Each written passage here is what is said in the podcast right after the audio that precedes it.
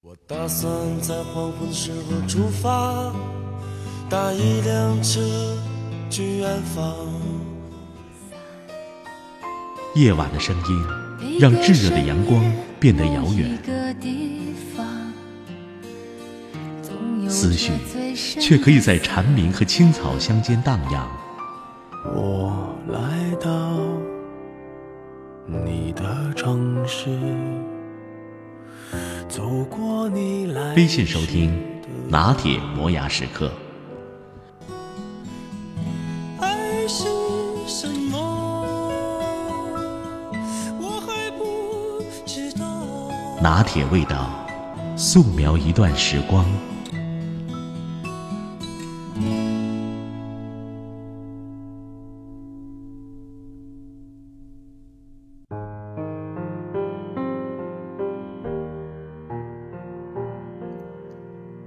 早晨四点半写小说，晚上九点钟就睡觉。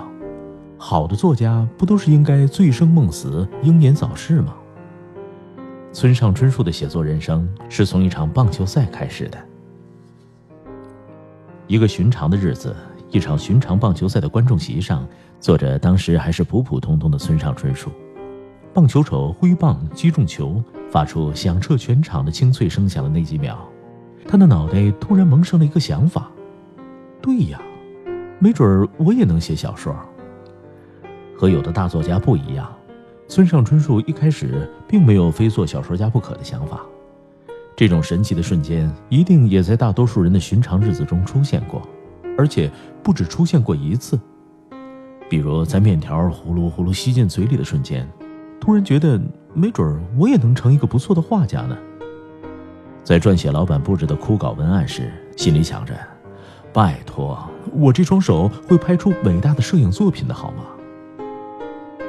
在被路人第 N 次拒绝接收传单时，眼白往上一翻，切，等我红了，你别哭着求我给你签名。想一想，只是泡沫和霎时的烟火，以此为目标，并数十年如一日的严格执行，这种当时只觉得是寻常的时刻。才会变成人生中命中注定的奇迹一刻。当村上春树决定当一个职业小说家之后，惊人的写作力强大到令人害怕。为了不辜负这一刻，他立志成为小说家之后的三十多年的漫长岁月里，村上春树为自己的生活设定了雷打不动的写稿模式。写长篇小说时，凌晨四点左右起床，不用闹钟。因为生物钟自带闹铃属性，到了点儿就从床上弹起，泡咖啡、吃点心，不刷脸书，不剪指甲，不补回笼觉，也不思考人生，立即开始工作。写多久呢？五六个小时，到上午十点为止。写多少字？每天写十页，每页四百字，换算成村上春树用的电脑，就是两平半。写好十页了，还想写怎么办？不写了，坚决不写。写了八页，实在写不下去了怎么办？逼着自己写满十页，就像刀架在脖子上那样。天黑了就不工作，早晨起来写小说、跑步、做翻译，下午两点左右结束，接着就随心所欲。喂，村上君，你这样子生活会不会太有规律了？不是说好了，天才作家都要有烟雾缭绕的创造空间和潦倒悲惨的人生吗？可是，就是这样一个生活超有规律的早起狂魔，写出了一本又一本长篇小说，创造了一个又一个的畅销奇迹。比起推理女王阿加莎·克里斯蒂写稿时要泡澡嚼苹果，《洛丽塔》的作者纳博科夫要在车上阅读和写作。海明威和伍尔夫创作的时候总是要站着，村上春树的早起怪癖简直再正常不过。开启职业小说家的生涯之后，村上春树就坚持长跑。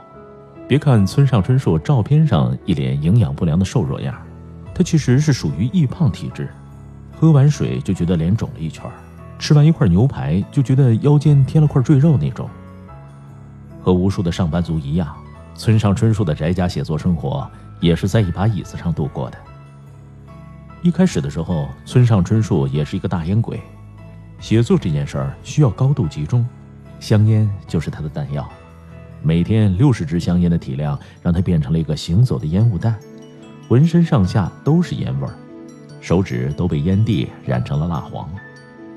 村上春树说：“打算作为小说家度过今后漫长的人生，就必须找到一个既能维持体力，又能将体重保持的恰到好处的方法。”他选择了长跑，这一跑，就跑了三十五年，根本停不下来。在村上春树的小说家世界里，写作和长跑简直不能更配。跑到了戒烟，跑到了身线干净、紧实苗条，很少生病。从夏威夷的考爱岛到马萨诸塞的剑桥，从日本村上市参加铁人三项赛，到踏上希腊马拉松长跑古道，他永远奔跑。跑着跑着，还出了本跑步圣经，在中国受到热烈欢迎。成为跑步者的居家励志必备书籍，随随便便就卖了几十万册。村上春树认为自己不是一个天生才华横溢的小说家，没有喷薄而出的创作源泉，为了写出像样的小说，非得奴役肉体、耗费时间和体力不可。因为持续锻炼的关系，这几十年村上春树身体倍儿棒，都没有生过什么病。然而，村上君不是神。也常常出现今天不想跑步的时候。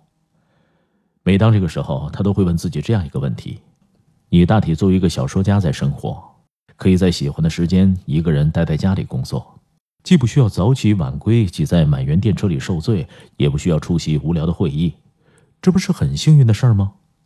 与之相比，不就是在附近跑上一个小时吗？有什么大不了的？对呀，各位，有什么大不了的？看看我们会找什么借口，口口声声没时间，村上要写小说、写专栏，还要旅行到处玩，还得顶着外界的压力以及诺贝尔文学奖万年陪跑的光环。人家都有时间，我们凭什么说自己没时间？努力工作没有时间，是为自己赚取退休后的医药费是吗？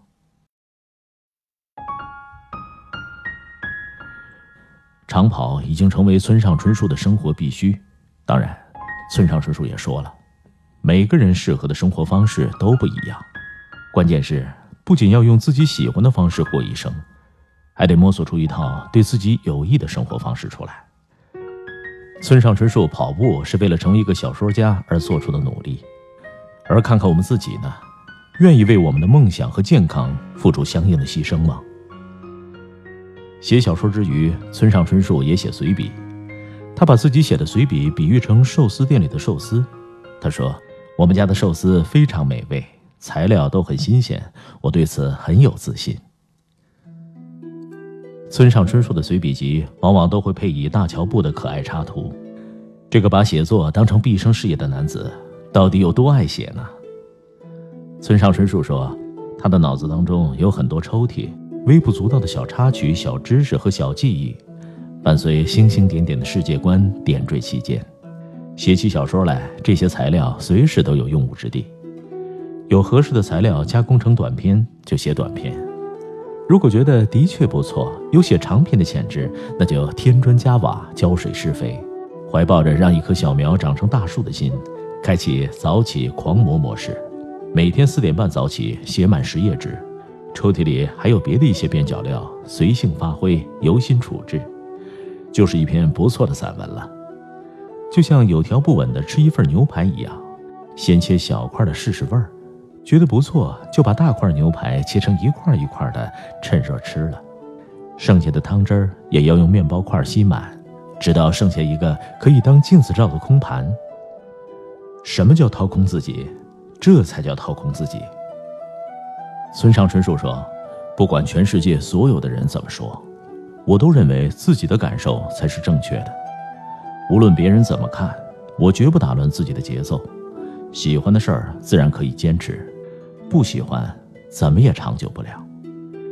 按自己的意愿过一生，何其简单，又何其困难。